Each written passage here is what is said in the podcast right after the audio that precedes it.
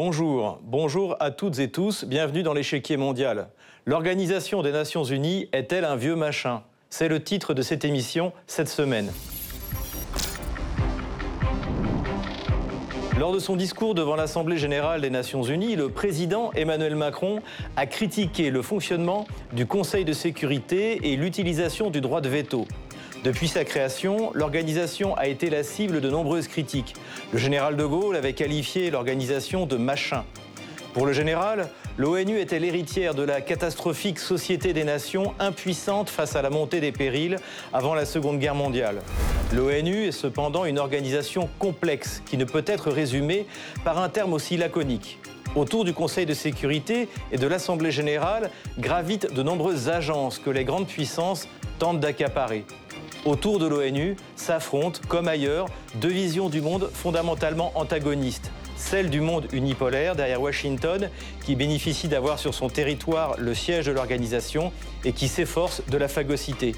Celle des autres grandes puissances extra-occidentales qui prônent la multipolarité et veulent redonner à l'organisation sa vocation initiale qui supposait une certaine neutralité.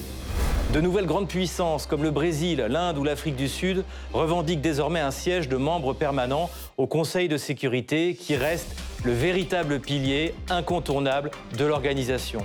En se réformant, l'ONU se maintiendra au cœur des relations internationales et pourrait même devenir un des piliers du nouveau monde multipolaire.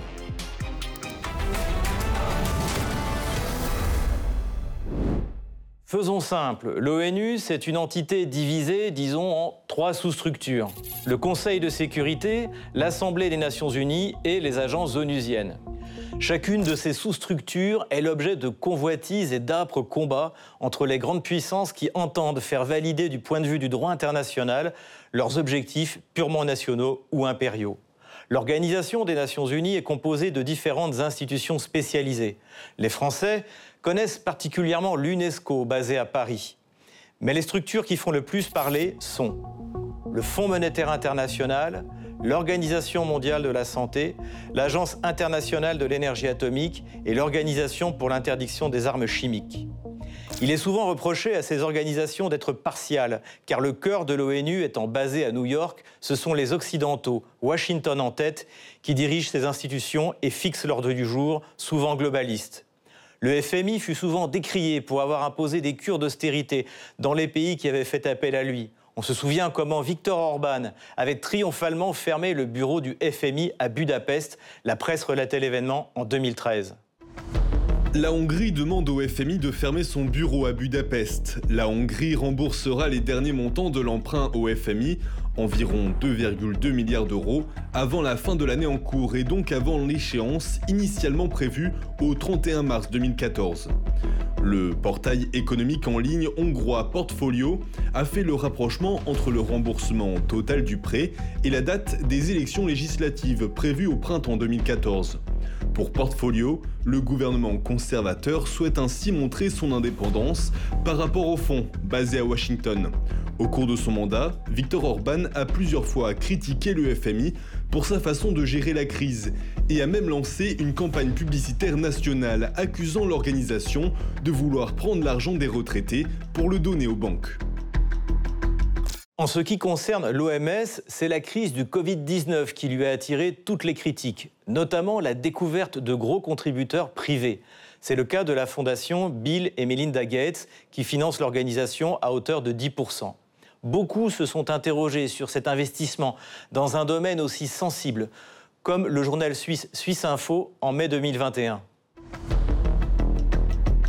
Bill Gates a-t-il trop d'influence à l'OMS Bien que l'Organisation mondiale de la santé de l'ONU soit dirigée par des États membres qui donnent des fonds publics, elle dépend fortement de donateurs privés. L'une d'entre elles est la Fondation Gates, de loin le plus grand contributeur privé de l'OMS, représentant environ 10% de son budget. Seul le gouvernement américain paie plus et si les États-Unis s'étaient retirés comme menacés par l'ancienne administration Trump, l'organisation se serait retrouvée dans la position sans précédent d'avoir la Fondation Gates comme principal donateur. Julia Crawford, l'auteur de l'article, s'interroge. Devrait-il y avoir des limites au financement privé des organismes mondiaux comme l'OMS Les organismes des Nations Unies, comme l'Organisation mondiale de la santé, sont devenus de plus en plus dépendants du financement privé, ce qui soulève certaines inquiétudes. En ce qui concerne l'Organisation pour l'interdiction des armes chimiques, OIAC, là aussi des accusations de partialité ont été portées par la Russie à l'occasion de la guerre en Syrie, notamment ce que relate le site de l'ONU le 28 février 2022. Au Conseil de sécurité, les dernières conclusions de l'OIAC sur l'utilisation présumée d'armes chimiques en Syrie au cœur d'une polémique.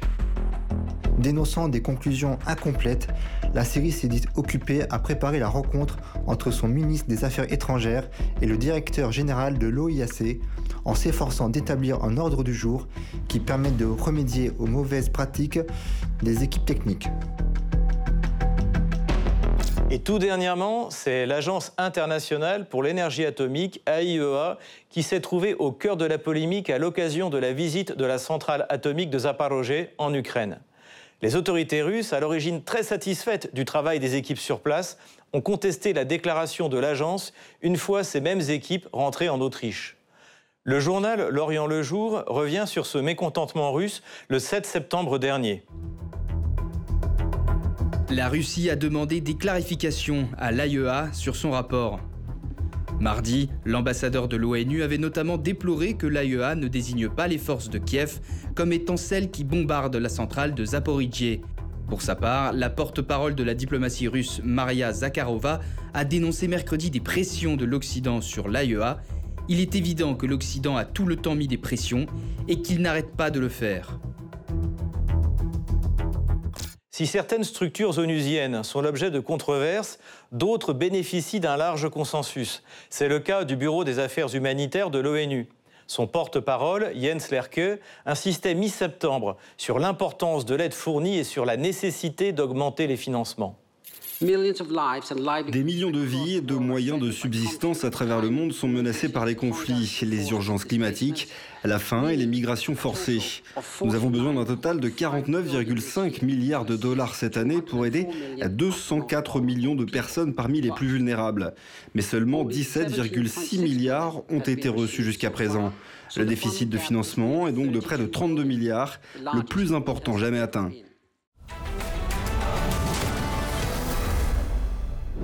La Russie croit au rôle fondamental des Nations Unies. Que ce soit Vladimir Poutine ou Dimitri Medvedev, les deux présidents russes ont toujours voulu jouer la carte de cette institution qu'ils jugent nécessaire et irremplaçable. Une position russe rappelée par Vladimir Poutine le 15 septembre dernier à Samarkand lors de sa rencontre avec le président chinois en Ouzbékistan. La Russie et la Chine soutiennent ensemble un ordre mondial juste, démocratique et multipolaire, fondé sur le droit international et le rôle central de l'ONU, et non sur certaines règles que quelqu'un a inventées et tente d'imposer aux autres sans explication. Et c'est bien là que se trouve le problème fondamental de ces organisations. C'est qu'elles sont loin d'être indépendantes et sont profondément pénétrées par les hobbies occidentaux. On l'a encore vu récemment, l'Assemblée générale des Nations unies se réunissait entre le 20 et le 26 septembre, comme chaque année. C'est souvent l'occasion pour de nombreuses puissances d'étaler leurs griefs les unes contre les autres. À cette occasion, Washington a une nouvelle fois abusé de sa position de pays d'accueil en refusant d'accorder des visas diplomatiques à une partie de la délégation russe. Le Parisien s'en faisait l'écho début septembre. Assemblée générale de l'ONU. La Russie s'inquiète de n'avoir pas encore de visa pour sa délégation. Dans une lettre adressée au secrétaire général de l'ONU, la Russie s'est inquiétée de n'avoir pour l'instant reçu aucun visa des États-Unis pour la venue de sa délégation, menée par le ministre des Affaires étrangères, à l'Assemblée générale de l'ONU à partir du 20 septembre.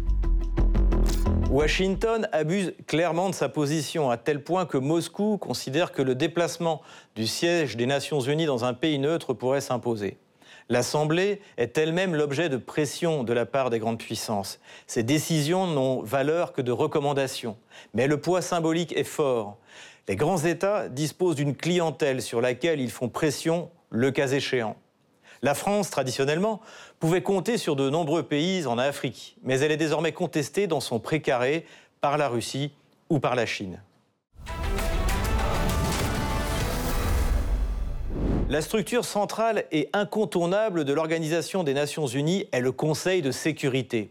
Seules les décisions de ce dernier sont obligatoirement applicables en principe. Sur les 15 membres, 5 sont permanents avec droit de veto.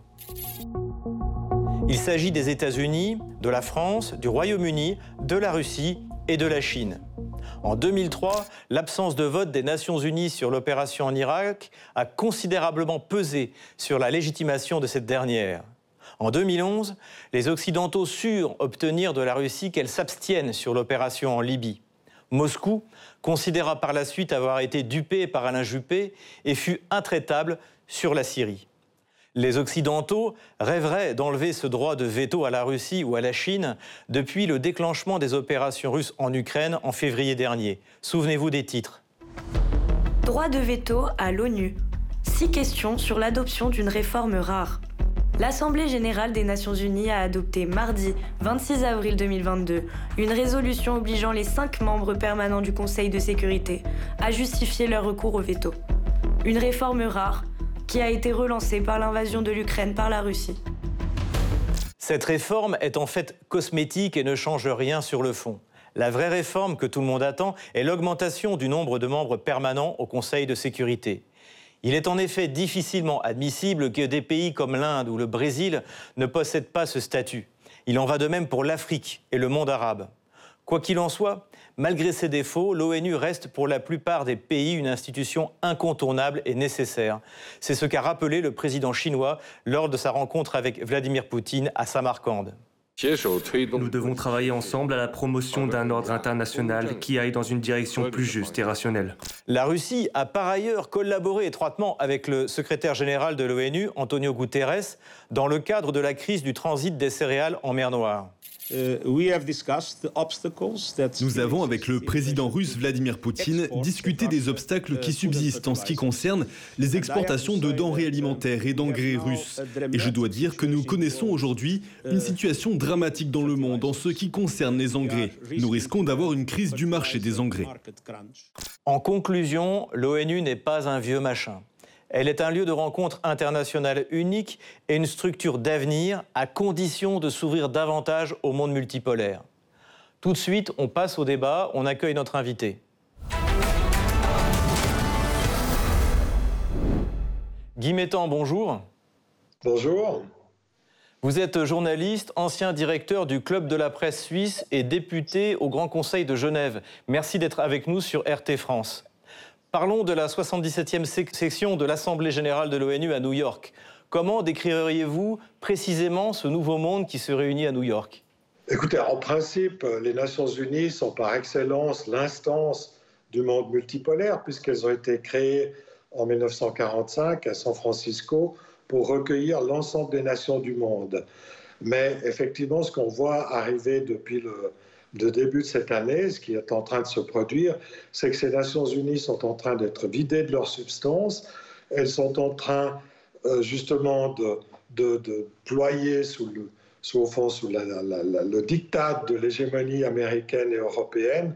Et au fond, ces Nations Unies qui sont censées incarner la société internationale, l'ensemble des pays du monde, être au fond l'instance démocratique des nations du monde, euh, sont en train justement de perdre, de perdre leur âme. Et cette euh, séance, cette session, cette session qui, qui vient de s'ouvrir, euh, je pense, est en train d'illustrer ce qu'on peut appeler à mes yeux le début, le début, j'espère qu'on y arrivera avec fin, mais le début du naufrage des Nations Unies.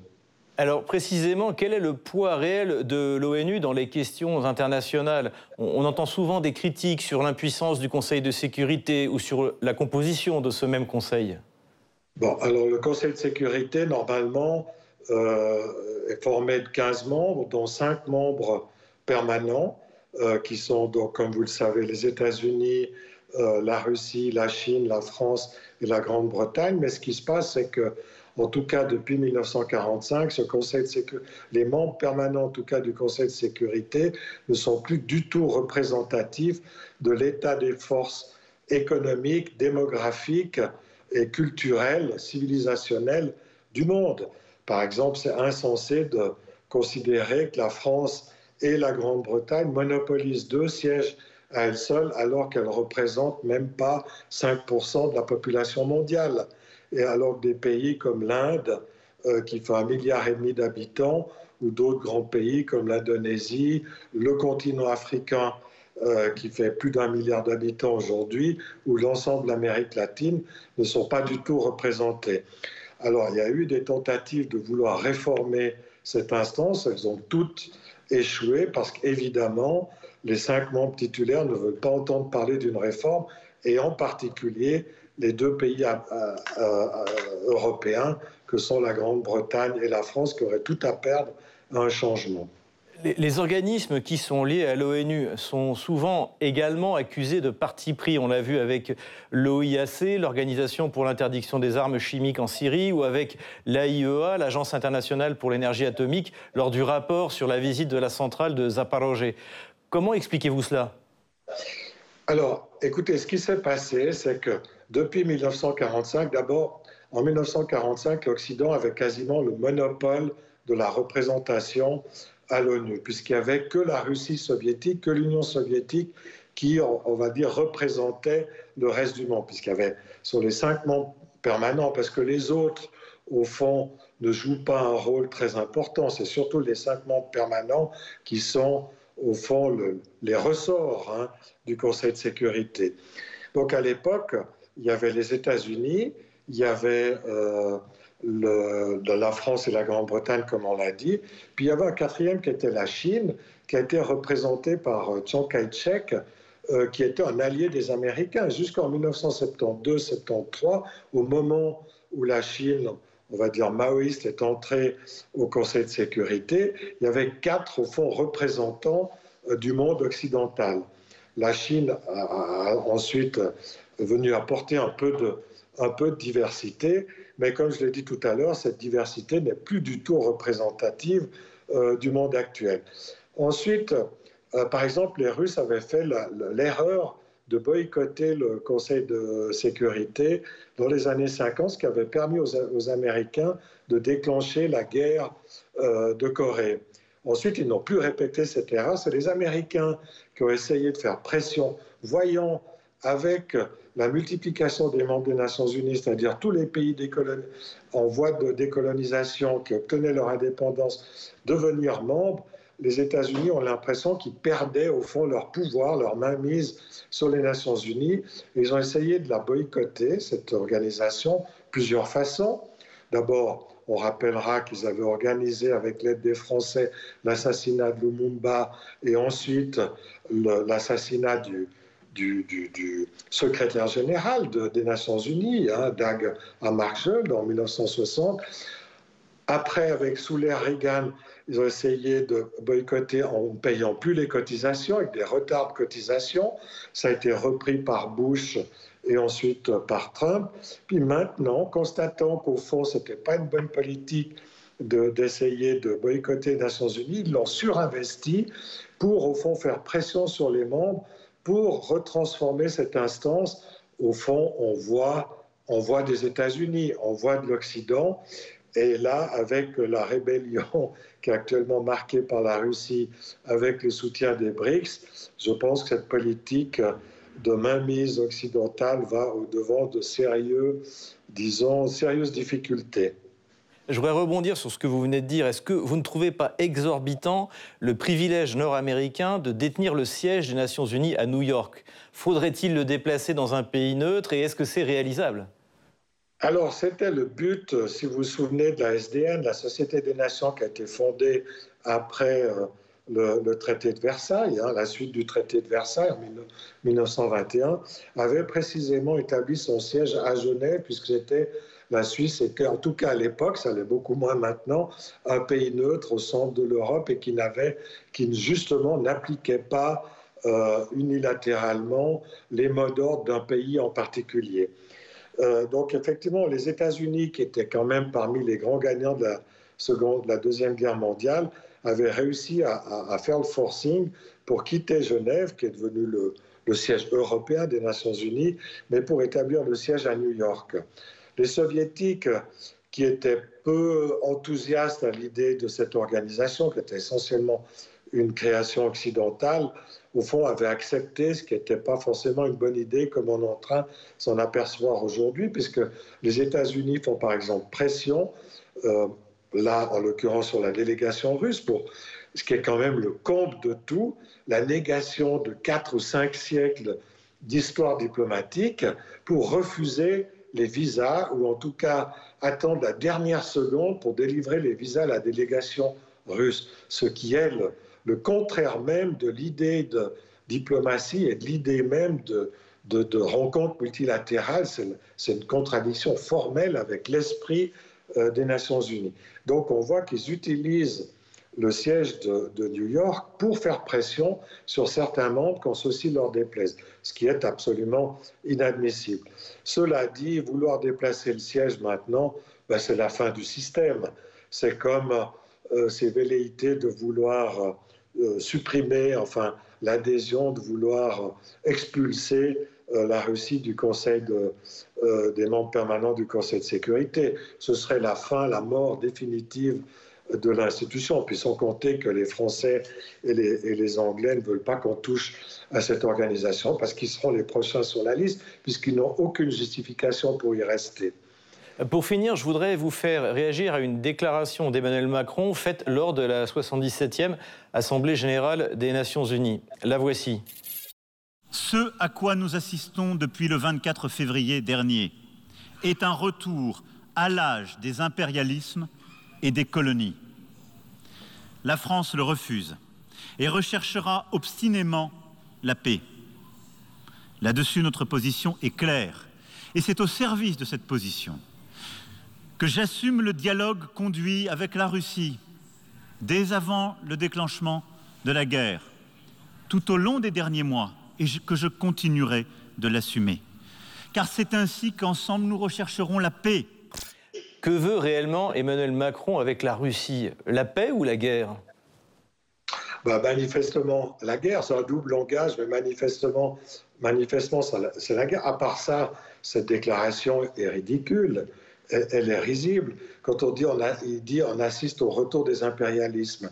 Mais je rappelle que pendant ces, 20 dernières, ces 30 dernières années, au fond, depuis la disparition de l'Union soviétique, les États-Unis et l'Occident ont entrepris une vingtaine de guerres et notamment de guerres d'invasion à l'étranger, à commencer, par les deux guerres d'Irak en 2003, en tout cas la deuxième, c'était une pure guerre d'invasion en violation du droit international et des Nations Unies. Le bombardement de la Serbie a été commis en violation du droit international et des Nations Unies. Idem aussi pour le bombardement de la Libye en détournant une résolution euh, en 2011. Donc, qu'on vienne donner des leçons maintenant d'impérialisme et, de colonialisme, c'est franchement ridicule après tout ce qui a été commis euh, durant ces dernières décennies. Alors, le fait que la Russie ait mené son opération spéciale en Ukraine, évidemment, ça n'est pas tout à fait recommandable, il faut le dire. Du point de vue du droit international, ça restera à juger. Je ne suis pas un spécialiste du droit international, mais en tout cas, au regard de ce qui a été commis euh, par les nations occidentales et notamment par ces trois membres permanents durant ces dernières décennies, franchement, cette déclaration fait sourire. Elle n'a pas une once de crédibilité. Ce sera le mot de la fin. Merci Guy Métan. Je rappelle que vous êtes euh, journaliste, ancien directeur du Club de la presse suisse et député au Grand Conseil de Genève. À très bientôt sur RT France. Merci à vous. Comme chaque semaine, on termine avec les questions des téléspectateurs. Vous nous écrivez chaque semaine sur les réseaux sociaux, Odyssée et Telegram. Et voici les questions sélectionnées cette semaine. On commence par celle de Tonio. La Russie pourrait-elle perdre son statut de membre permanent ou son droit de veto? Non, c'est impossible, car cela est inscrit dans la charte de l'ONU. Pour qu'un membre perde son statut ou son droit de veto, il faudrait qu'il le décide lui-même, ce qui est hautement improbable. Il en est cependant question pour la France, dont les élites européistes souhaiteraient récupérer ce droit pour en faire cadeau à Bruxelles. Malia nous a écrit également. On va afficher son message. Quelle est la probabilité que le Conseil de sécurité s'élargisse à de nouveaux membres permanents? Cela paraît inévitable, mais il y a des obstacles à surmonter en raison de rivalités stratégiques entre les États, entre la Chine et l'Inde par exemple. Mais le principal obstacle reste Washington, car ces nouveaux membres seront loin d'être aussi dociles pour l'administration américaine que Londres ou Paris. Des pays comme le Brésil, la Turquie, l'Inde et même l'Arabie saoudite ont montré à l'occasion de la crise ukrainienne la totale indépendance de leur politique étrangère. Dernière question, celle de Combo. L'ONU peut-elle être le lieu de la résolution de la crise ukrainienne? Cela semble peu probable car la crise ukrainienne voit s'affronter militairement quatre des cinq membres permanents du Conseil de sécurité. La Russie contre la France, l'Angleterre et les États-Unis. Les seules résolutions qui pourraient être prises le seront par l'Assemblée et n'auront qu'un caractère de recommandation. Il en va de même pour la mise en place d'un tribunal pénal international sur le modèle de celui de l'ex-Yougoslavie ou le Rwanda. Il faut là aussi l'accord du Conseil de sécurité et la Russie a bien fait comprendre qu'elle jugerait elle-même les criminels de guerre. C'est la fin de cette émission. Merci pour votre fidélité. Rendez-vous la semaine prochaine sur RT France pour un nouveau numéro. À bientôt.